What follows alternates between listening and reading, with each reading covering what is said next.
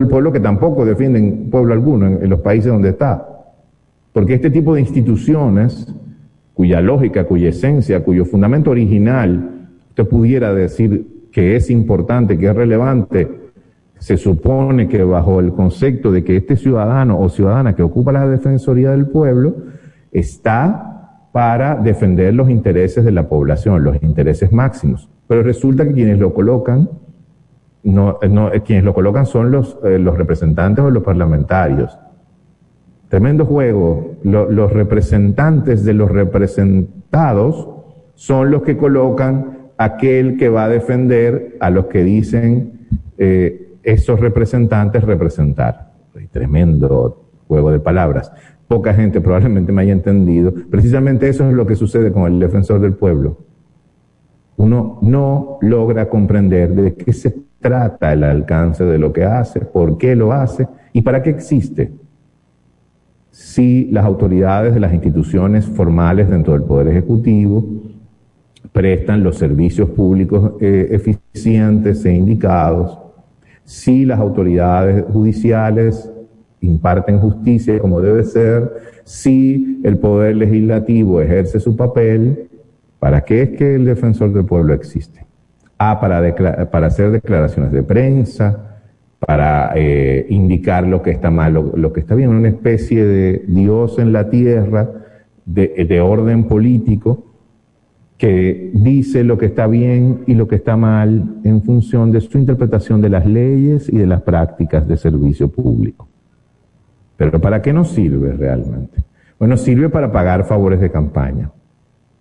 Sirve para exhibir profesiones y profesionales, casi siempre del derecho, que necesitan este tipo de cargos para reivindicarse como, como profesionales y sobre todo para solucionar eh, elementos existenciales que dicen yo soy, yo existo porque ocupo tal cargo.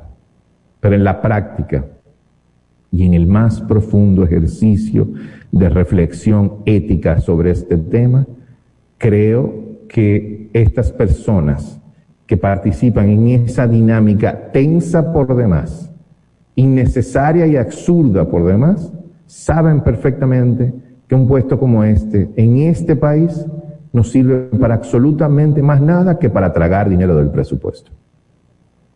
Del presupuesto público, del presupuesto de todos. Entonces, nadie le llama a las cosas por su nombre en la República Dominicana.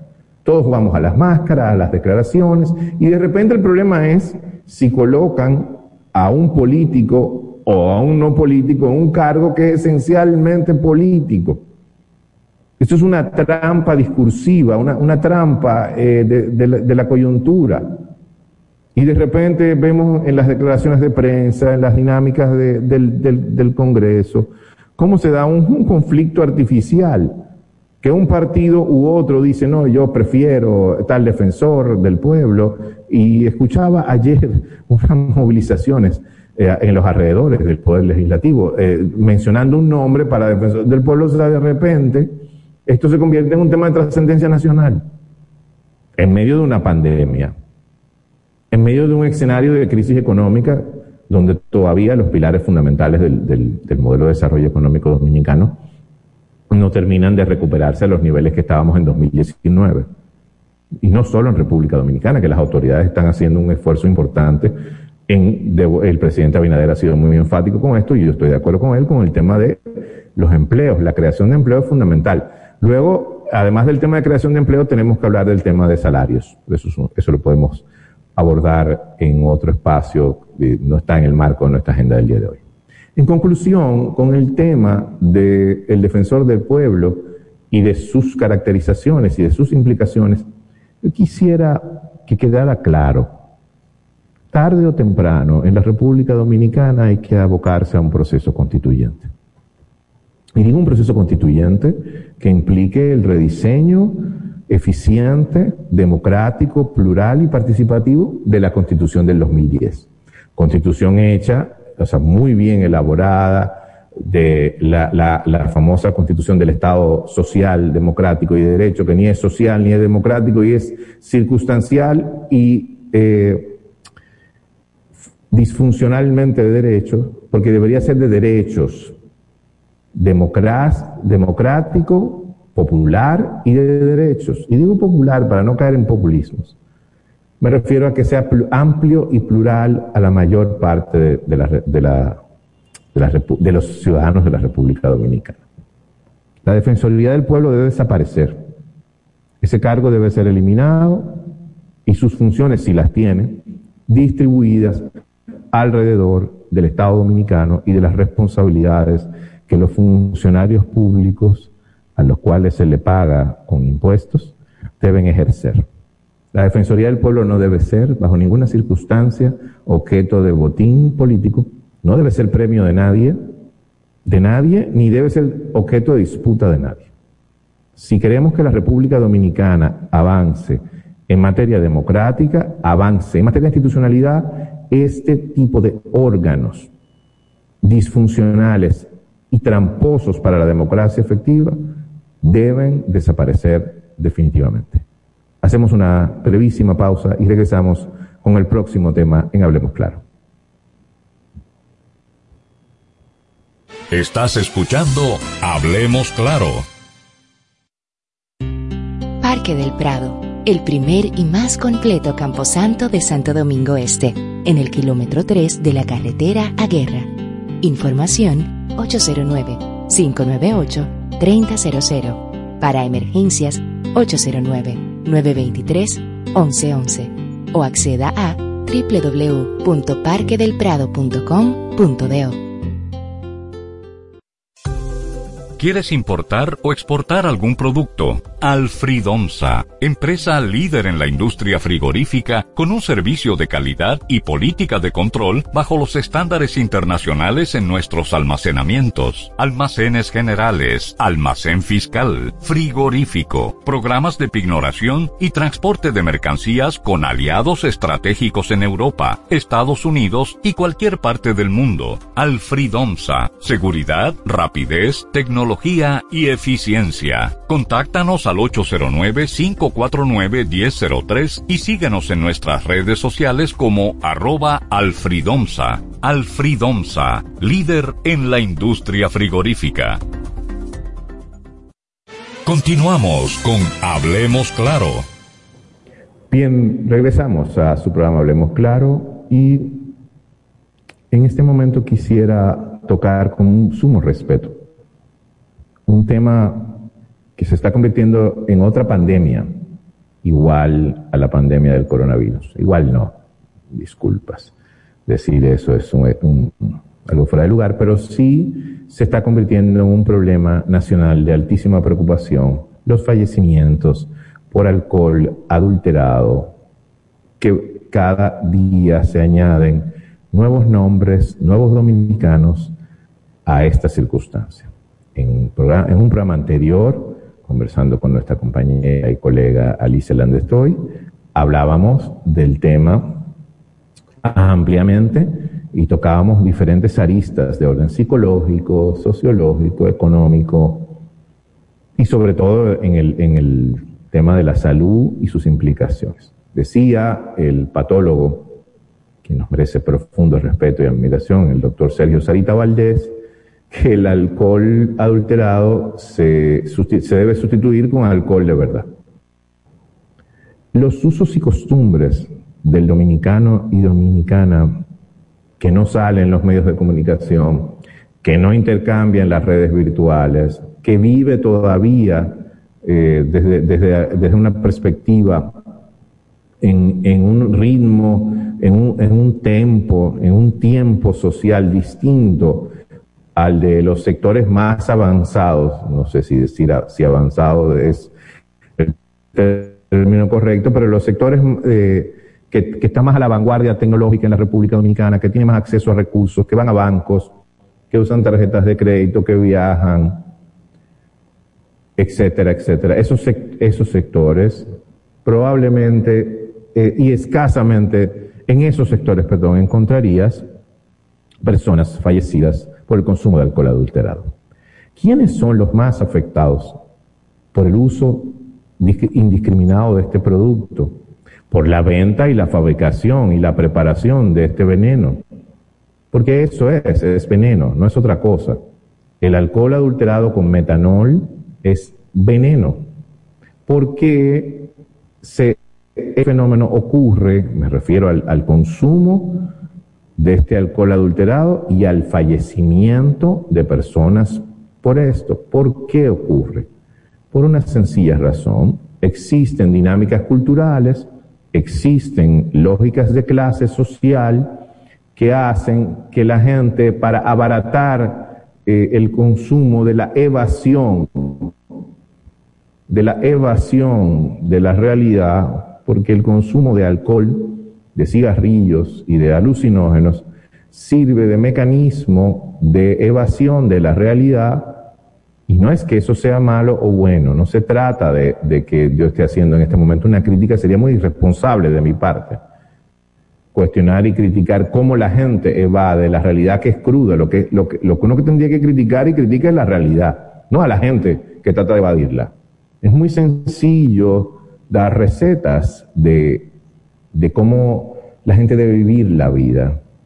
Es muy sencillo pararse en un, en una red social, sobre todo en Instagram, y emitir sentencias y recetas para cocinar la vida ajena. Pero es muy complejo en comprender e insertarse en la dinámica cotidiana de la, de, la mayoría del pueblo dominicano que no tiene dos mil pesos o tres mil pesos para gastar una noche en bebidas, bebidas alcohólicas legales. Aquí es que está una de las trampas más interesantes de esto. O sea, hay bebidas que cuestan eh, lo, que, lo que le implica el salario de un mes a una persona que consume ese alcohol adulterado. El cuestionamiento natural y habitual de la gente, sobre todo en las redes sociales, es a quien lo consume. No lo consumas, no bebas alcohol, no bebas ese tipo de producto. Esa persona no tiene acceso a Twitter, no tiene acceso a Facebook, no tiene acceso a Instagram, no lee periódicos está probablemente en alguna zona rural del país o en algún pueblo eh, de alguna de las regiones de la República Dominicana, compartiendo eh, con algunos compañeros y amigos de noche, de día, o si es que tiene trabajo, o, si es que eh, es parte del grueso de trabajadores informales de la República Dominicana, un problema que ningún gobierno ha podido solucionar. Ojalá, de nuevo, que como decía antes, que el presidente Abinader en su vocación de creación de empleo, pues eh, eh, de al con la solución de este tema de la informalidad. Entonces, el, el tema del alcohol adulterado no se trata de quienes lo consumen, sino de cuáles son las condiciones sociales que impulsan ese consumo. Número uno. Número dos, de cuáles son las condiciones económicas que hacen que este tipo de fábricas existan. Yo no sé si llamarle fábricas a estos centros de producción de veneno. No sé, o sea, llamarles empresarios muy temerario de mi parte. Yo creo que, subrayado, en ambos casos debe primar la justicia. En el caso de aquellas personas que consumen este alcohol adulterado, debe primar la justicia social que es mucho mejor justicia y mucho más complicada que la justicia de los tribunales y de los abogados. La justicia social es aquella que evita, reduce y disminuye la justicia de los tribunales. Fíjense qué paradoja tan interesante. A mayor justicia social, menor necesidad de tribunales. Entonces el primer paso es que las políticas públicas el ejercicio de gobierno, la responsabilidad política, social y económica de las élites dominicanas, contribuya, colabore y permita que no exista la necesidad de consumir, de pagar por alcohol adulterado que provoca muertes. Y lo segundo es tratar de obtener de parte de las autoridades llamadas a perseguir este fenómeno la mayor eficiencia, la mayor dureza, la mayor firmeza de persecución de quienes producen estos venenos y se los dan a tomar a la población. Creo que en este caso continuarán y se ampliarán, ojalá me equivoque, estos fallecimientos por este tipo de alcohol. Por una razón muy sencilla. La evasión en época de pandemia ha aumentado. El encierro provoca ansiedad y la ansiedad provoca deseos de consumir productos que me alejen de la realidad de ese encierro que mencionaba. Los estímulos están sobre la mesa, los estímulos sociales, los estímulos sensoriales, emocionales y cognitivos. Habrá que ver si las autoridades ponen, cierran la llave de los negocios que esto implica, sancionan a quien tienen que sancionar y al final y al cabo aprendemos que nada adulterado es funcional para la vida humana. Ojalá la política supere el adulteramiento disfuncional que la ha caracterizado en las últimas décadas. Volvemos enseguida.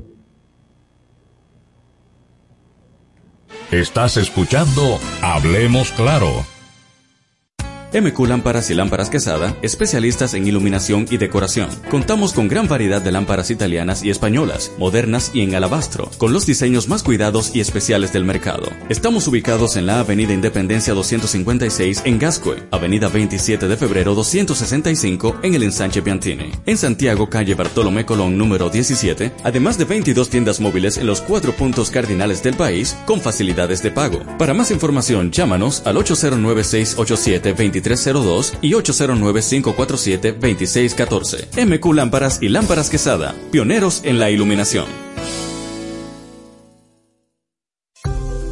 ¿Quieres importar o exportar algún producto? Alfridomsa, empresa líder en la industria frigorífica con un servicio de calidad y política de control bajo los estándares internacionales en nuestros almacenamientos, almacenes generales, almacén fiscal, frigorífico, programas de pignoración y transporte de mercancías con aliados estratégicos en Europa, Estados Unidos y cualquier parte del mundo. Alfridomsa, seguridad, rapidez, tecnología, y eficiencia. Contáctanos al 809-549-1003 y síguenos en nuestras redes sociales como arroba alfridomsa. Alfridomsa, líder en la industria frigorífica. Continuamos con Hablemos Claro. Bien, regresamos a su claridad del mediodía. Hablemos claro. Muchísimas gracias a todos por su sintonía. Agradecidos infinitamente por su eh, paciencia y su voluntad para escucharnos todos estos meses desde el 18 de enero pasado. Siempre, siempre agradecido por su sintonía, por dedicar tiempo a este espacio. En otro orden, hay una fotografía que circula en las redes sociales del, bueno, lo subió el propio diputado Pedro Botella hace uno o dos días, donde se queja el diputado Botello de que lo han abandonado en su lucha por el 30%, por, porque se les retorne a la gente, a los ciudadanos que están inscritos al sistema de pensiones dominicanos, el 30% de sus recursos acumulados en las AFP o eh, instituciones de fondo, que manejan los fondos de pensiones.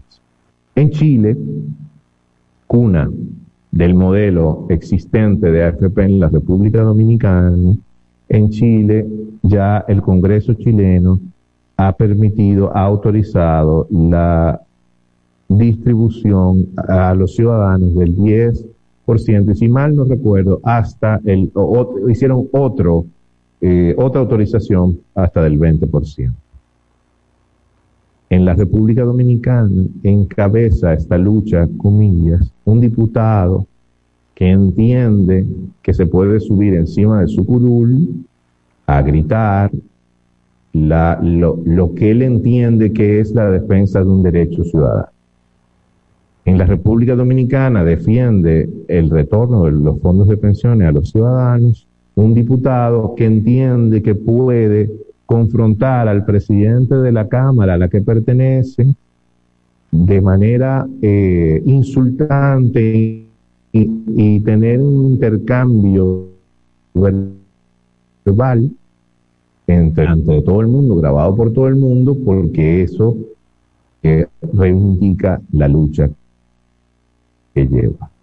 En la República, eh, la lucha por la por el le devuelvan los recursos de los fondos de pensiones a los dominicanos y dominicanas la lleva una persona que es capaz de movilizar un grupo de personas alrededor del poder legislativo de una institución como, como el poder legislativo y esas y uno o dos de esos desaprensivos lanzar piedras hacia el, eh, las ventanas del Congreso Nacional, romper cristales y violentar el orden público desde esa perspectiva.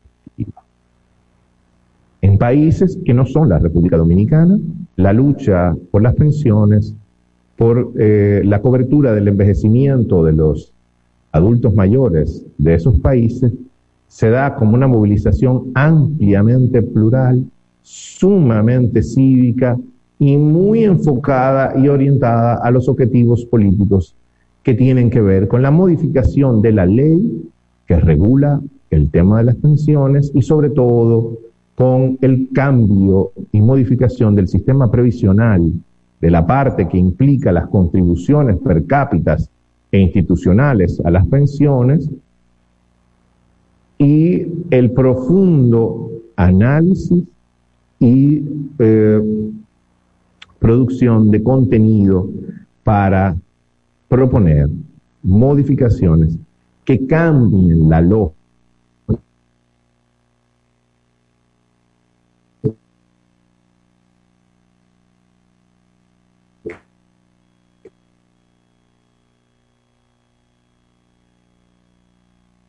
Estás escuchando Hablemos Claro.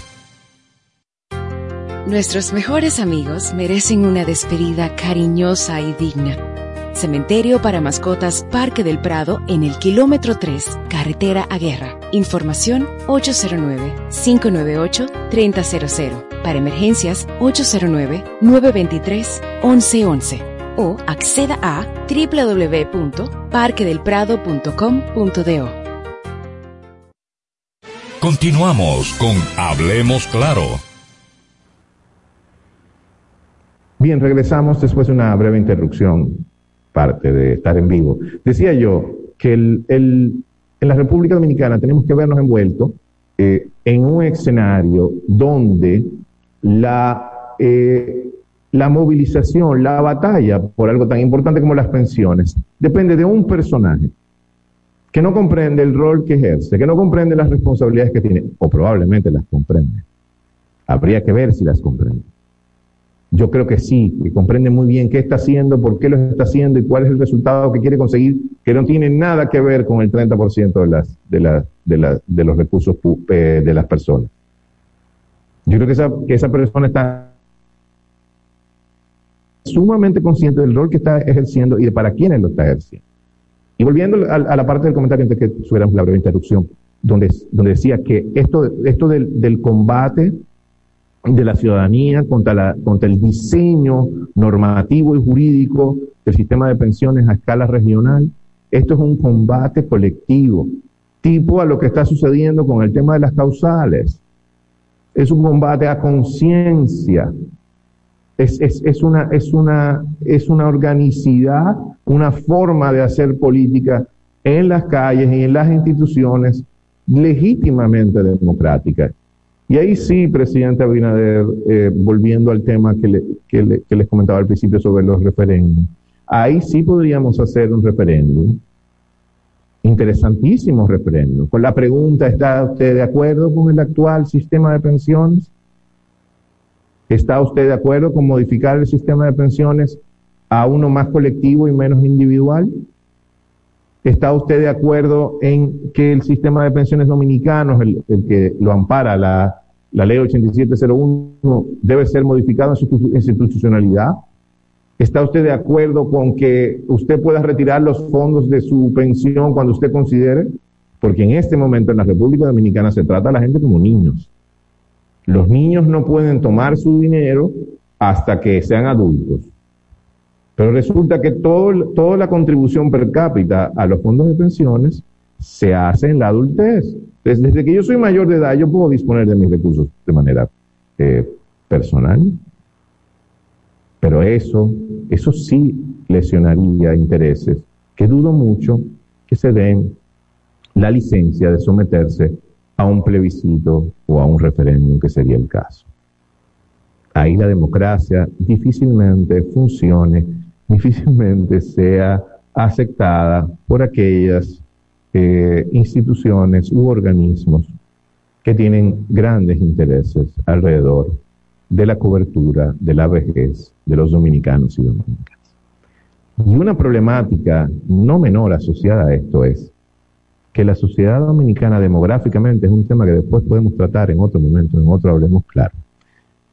Tiene, eh, está demográficamente envejeciendo. Esto quiere decir que la población eh, económicamente activa, lo que le llaman el PEA, eh, o la población productiva, por usar otro término, va a ir declinando con el paso de las décadas.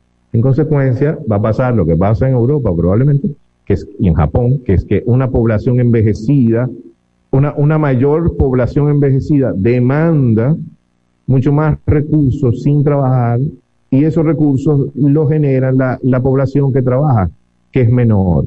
Y si a eso usted le suma la automatización de las empresas y del aparato productivo y tiene menos empleos, pues probablemente la creación de riqueza va a quedar, va a resultar eh, disfuncional en relación a las demandas de pensiones de la mayoría de la población. Eso es un tema que posteriormente, en otro haremos claro, abriremos un debate con especialistas para que lo tratemos con amplitud. Quisiera, hicimos un corte, luego eh, voy a continuar con otro tema. Quisiera tratar, luego de esto de las pensiones, no dejar de mencionar dos temas internacionales importantes antes de irnos.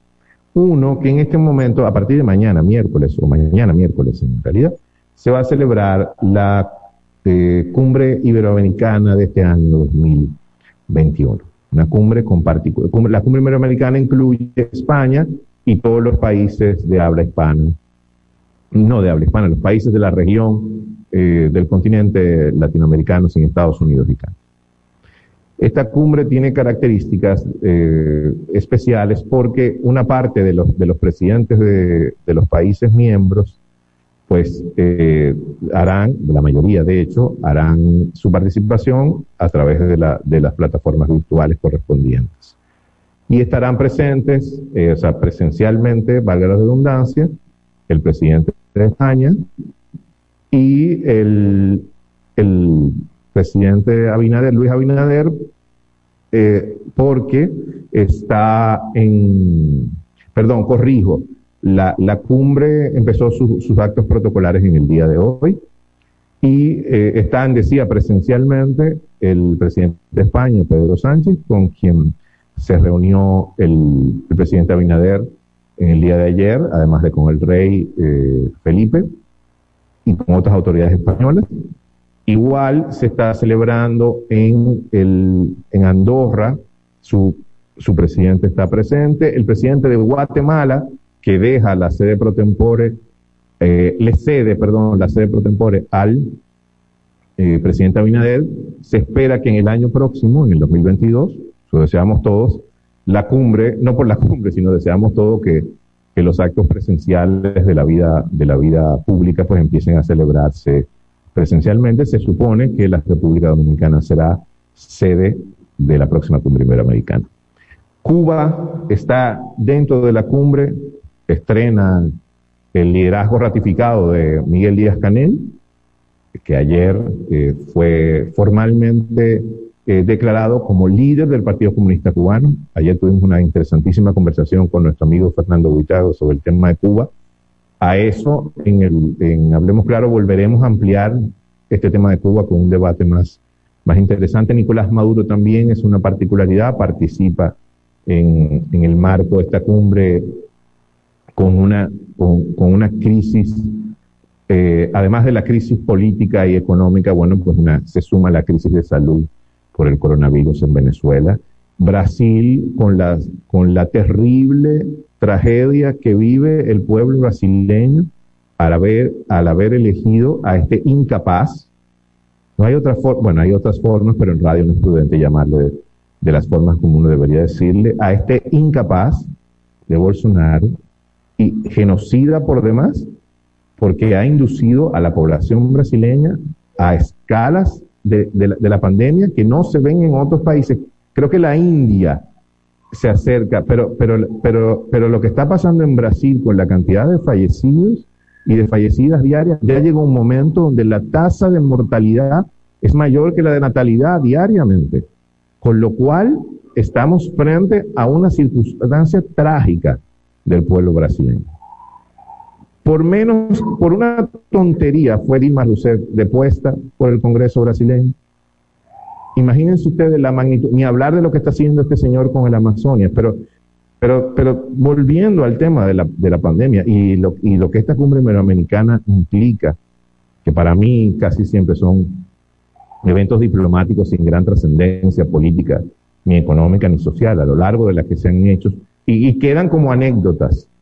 Estas cumbres quedan como anécdotas, el, por qué no te callas, del, del, del emérito, me cuesta decir, de emérito, pero rey Juan Carlos, cazador de elefantes, la, frente al, al, expresidente Chávez del por qué no te callas, la, la, presencia de Joaquín Balaguer en las primeras cumbres en los años 90, es ciego y, bueno, y, caminando con dificultades. Ese tipo de, de anécdotas y de referencias audiovisuales quedan en estas cumbres. Por demás, es turismo presidencial en la mayoría de los casos y poco eh, elementos de inclusión como, como eh, en términos multilaterales y en términos de prácticas de Estado, de Estado a Estado. Pero volviendo a lo que decía de Brasil, y concluyendo con ese punto, el Brasil de Bolsonaro es un Brasil colapsado en sus UCIs, en sus eh, eh, hospitales, en sus centros privados, pero, pero no es solamente colapsado por un tema de salud, es colapsado por un tema de sentido común. El Brasil de Bolsonaro perdió el horizonte del sentido común. Y, ahora resulta que dice ayer que, que, Brasil caería en una enorme tragedia si elige a Lula en el 2022. Otra vez es una estrategia política muy convencional para cohesionar los sectores que han, que han ido, que ha ido perdiendo los sectores conservadores y anti Lula y anti el Partido de los Trabajadores.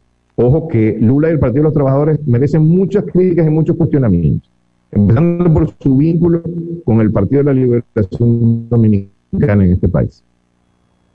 Y la forma en que trajeron a Odebrecht, lo instalaron y le, y le permitieron operar en la República Dominicana y en Latinoamérica completa. Pero entre esta circunstancia que vive el Brasil y lo que Lula representa, probablemente en el 2022 el pueblo brasileño vuelva a llevar a Lula al poder. Las cumbres iberoamericanas Ojalá que en, el mediano y en el largo plazo sean mucho más funcionales, sean mucho más inclusivas. Sería encantador tener cumbres iberoamericanas de participación popular, de representación legítima de los pueblos, de los pueblos originarios, de los pueblos afrodescendientes, de, de los pequeños comerciantes, de la gente muy afectada por la pandemia, muy afectada por las pandemias económicas, por las pandemias de salud. Ojalá estas cumbres sean cumbres auténticamente eh, democráticas, más allá de la clásica foto final de los presidentes. Para concluir este Hablemos Claro de hoy, quisiera tocar un último tema. No me gusta hablar de temas deportivos, me parece exquisito el programa de, deportes de, de, la Super 7, 107.7 FM, de 11 a 12 Creo que ahí eh, los especialistas eh, cumplen un excelente rol de comunicación y de información, pero no me, no me quiero ir sin tocar un tema que me, me, es muy sensible. He sido jugador de fútbol muchos años, seguidor del Barcelona eh, durante muchísimo tiempo y de repente ahora nos encontramos con una noticia que ha alarmado la, el fútbol como deporte y que se corresponde con los criterios de comercialización de negocios que se llevan a cabo en los Estados Unidos con las grandes ligas, con las, las, ligas de la NFL, la MLB y la NBA. que son sobre todo la, la, eh, la, la, NBA y la NFL, grandes negocios de mercadeo, de, de, de promoción de, de figuras eh, deportivas como si fueran artistas, pero que de alguna forma reducen y eliminan el potencial de competición limpia de, eh, y sobre todo a lo que decía, creo, Pep, Guardiola, que ahora está en el Manchester, Manchester City, que fue director técnico del Barcelona. Guardiola decía que eh, el fútbol es un deporte, y además de que es un deporte, el, fútbol necesita la esperanza de que el pequeño alguna vez derrote al grande.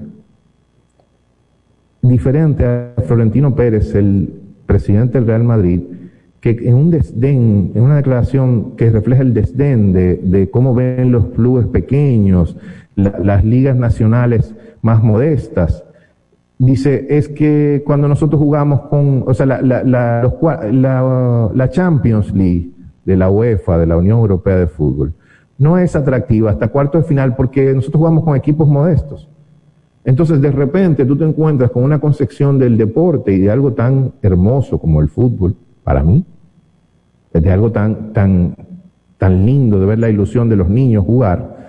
De repente tú ves el fútbol como una enorme mercancía donde solamente los privilegiados, solamente los más grandes, solamente los más actos lo pueden jugar y lo pueden disfrutar y una, una enorme cantidad, millones de borregos tienen que consumir las horas de televisión, el espectáculo de, de, los, de los grandísimos, de Cristiano Ronaldo, de Messi, de Neymar. Ah, perfecto.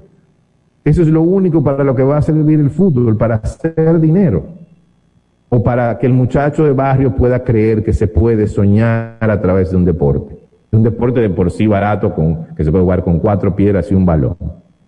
De repente le vamos a, quitar el sueño a los, a los niños en Brasil, en Argentina, en Colombia, aquí en República Dominicana, que el fútbol ha estado tomando mucho, auge en los últimos años, por suerte.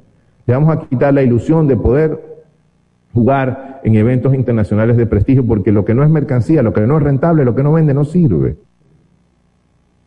Es, una, es un mal precedente y es, ojo, ¿eh? que no significa que el resto del fútbol en este momento a través de la FIFA no sea un negocio. El Mundial de Qatar de 2022 lo expresa perfectamente y los claros testimonios de sobreexplotación de trabajadores para construir y reparar los estadios en Qatar. El mundo del fútbol no, no, está ajeno a casos de corrupción, basta ver lo que pasó con Joseph Butler y todas las circunstancias alrededor de la corrupción de la FIFA. No se trata de eso. Se trata al final de no matar la ilusión por el negocio. Porque nunca, nunca, nunca el ser humano puede matar los sueños por el dinero. Porque entonces el dinero termina matando a los seres humanos. Muchísimas gracias a todos y a todas por escucharme, por su paciencia en el día de hoy. Fue un placer para mí. Quédese con la 107.7 FM. Esto fue el Hablemos Claro de hoy martes 20 de abril. La cuestión radio en breve. Tengan todos y todas muy buen provecho. Super 7 FM, HISC, Santo Domingo, República Dominicana. Colombia, Venezuela y Honduras encabezan en España la presencia de latinos. Y ahora las noticias del portal super7fm.com. Iniciamos en Madrid. Colombianos, venezolanos y hondureños son las nacionalidades de América Latina con mayor presencia en España, según datos del último padrón en el país, publicados este martes. Por último, en Roma, el primer ministro italiano Mario Draghi y la presidenta de la Comisión Europea Ursula von der Leyen inauguraron hoy las consultas con la sociedad civil para la Cumbre Mundial de la Salud que será celebrada el 21 de mayo en Roma. Para ampliar los detalles de este boletín de noticias, visite nuestro portal super7fm.com. Información al instante en Super 7, 107.7 FM. El secreto es saber. Saber cuándo acelerar y cuándo parar. Cuándo trabajar y cuándo disfrutar. Saber cuándo insistir y cuándo detenerse saber que hay riesgos que no se corren. Casa Brugal te invita a respetar los límites. Ese es el verdadero secreto de la libertad. Si decides tomar, hazlo con responsabilidad.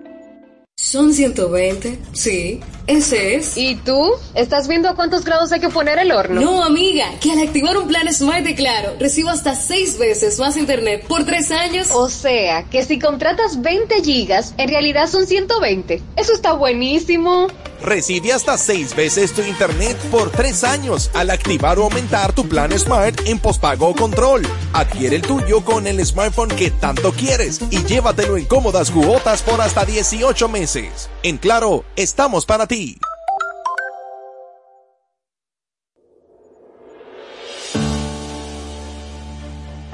Ha sido un año de retos.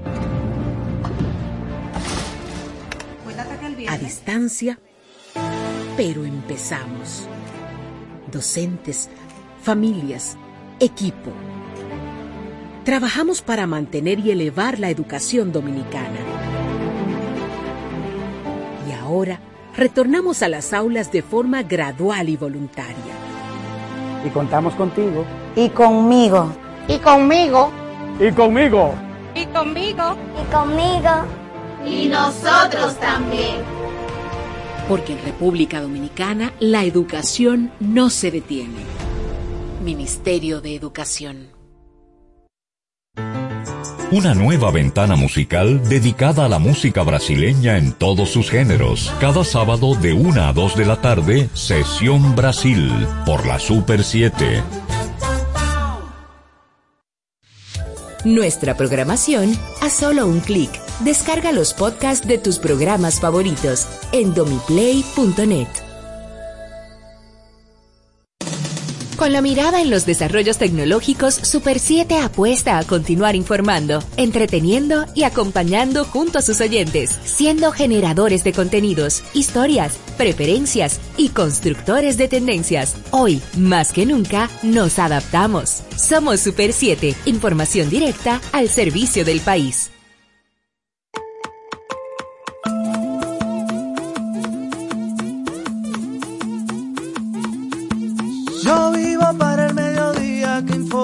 Yo crezco en el mediodía que educa. Veo el conocimiento en todas sus formas. Yo soy denuncia, noticia y cultura. Yo vivo en la calle que se apasiona. Soy sociedad que clama justicia. Creo en el ciudadano que se cuestiona. Cabeza y corazón aclaran la vista. Yo soy del pueblo que tiene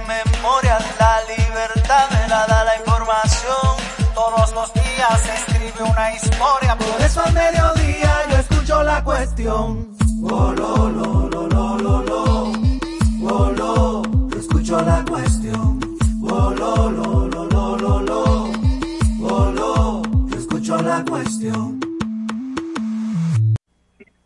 Buenas tardes amigos de toda la República Dominicana que nos sintonizan a través de la Super 7, 107.7 FM en todo el territorio nacional, a través de internet en la página web super7fm.com, en streaming a través de las cuentas de Facebook y Twitter de la Super 7, Super 7 FM, en vivo a través de su canal de YouTube y el podcast diario de este programa lo sube a las plataformas digitales Play. Buenas tardes, Patricia Solano. Muy buenas tardes, Diana Lora. Qué bueno que están con nosotras nuevamente. Hoy es martes 20 de abril. Hay noticias que vienen desde Europa, donde el tema de las vacunas han sido eh, lo principal que se está conversando entre presidentes iberoamericanos y, eh, a ver, sí, iberoamericanos. Me quedé pensando en Portugal, España e Iberoamérica. Eh, y aquí el Congreso Nacional también es eh, foco de atención de periodística porque hoy han empezado las sesiones en la Cámara Baja para conocer el Código Penal y hay toda una serie de hechos desde anoche que les vamos a contar por parte. Sí, señor, pero también hay informaciones hoy desde la Cámara de Cuentas que recibe su primera encomienda de mano de Guido Gómez Mazara, el dirigente eh, del, del Partido Revolucionario Dominicano, que ya ha depositado varias solicitudes de investigación a esa nueva Cámara de Cuentas para que se estrene. Y vamos a hablar de eso con él en el programa de hoy. También desde el Palacio, eh, Patricia, se están anunciando una serie de acciones de tendentes a tratar de controlar la situación del alcohol clandestino y el alcohol adulterado, que según el ministro de Salud ya cobra 95 muertes. 95 muertes de Semana Santa para acá. Así es, pero hay un tema de fondo, Diana, que yo no sé si el gobierno va a llegar hasta ahí. Y es la complicidad de las autoridades dominicanas con todo, absolutamente todos los delitos, lamentablemente. Esto es muy triste tenerlo que decir. Tú tienes una policía, por un lado, con una brutalidad increíble que no sabe manejar las más mínimas cosas en la calle, como lo que pasó anoche de madrugada con las muchachas que acampan ahora frente al Congreso. Y tú tienes entonces en el otro extremo eh, el crimen organizado, los negocios ilícitos montados a todo dar, que lo único que tienen que hacer es buscar los cuartos para sobornar a la policía. Y entonces tú tienes el tema del alcohol adulterado, que eh, tú, tú dices, ¿cómo esto ha llegado a donde ha llegado? Adiós, caray. Con cómplices, eso no se podría si no fuera con gente que apoya eso. Entonces, claro, nosotros tenemos un problema cíclico al que se le pone entre parchos y cada vez se hace más grande. Ahora mira por la cantidad de muertos que vamos. Esto es una vergüenza. Esto es una vergüenza en el mundo, frente al mundo. Señores, hoy que gracias a la globalización tecnológica todo se sabe y se sabe rápido, yo me siento avergonzada de que en este país nosotros estemos contando muertos por alcohol falso. No solamente el que se hace de manera rudimentaria en un patio, no, no, no alcohol que se fabrica de manera casi industrial como un engaño, porque fíjate, el clerén y el triculí, bueno, eso se fabrica y se vende a granel en lo colmado, no, pero que aquí estamos hablando de unas botellas que tienen una etiqueta de cualquier marca famosa, pero que son de mentira, son falsas, son falsas. Eso es una gran vergüenza, porque eso te habla de la peor manera de una sociedad. Te, te habla de, de, del espacio que tienen las actividades inescrupulosas. Eh, la holgura con que los negocios ilícitos se desarrollan. De vida, de vida, gente muriéndose. bueno, de hecho, hay incluso un llamado del Colegio Médico Dominicano en el día de hoy a que la gente no consuma alcohol de ninguno hasta que, hasta que las autoridades puedan eh, controlar la situación. Muy interesante ese llamado, muy interesante. hay, que, ver Lo vamos a comentar. Hay que ver si el dominicano puede cumplir eso. Mira, y tú te estás riendo, y, y sí, nosotros somos una sociedad que nos cogemos eso medio de relajo pero eso no es tan, eso no es tan relajo. Esta es una sociedad donde las autoridades deberían tener programas de prevención que le expliquen a la gente los efectos del alcohol. Eso no existe aquí. Eso no existe, igual que las drogas. Aquí te hablan de la persecución al negocio de las drogas. Y entonces te dicen que descubrieron un cártel y que incautaron qué sé yo cuántas libras de marihuana por aquí y de cocaína por allá. Pero tú no ves las autoridades de salud dominicanas desarrollando programas para decirle a los muchachos qué es lo que hace la droga. Un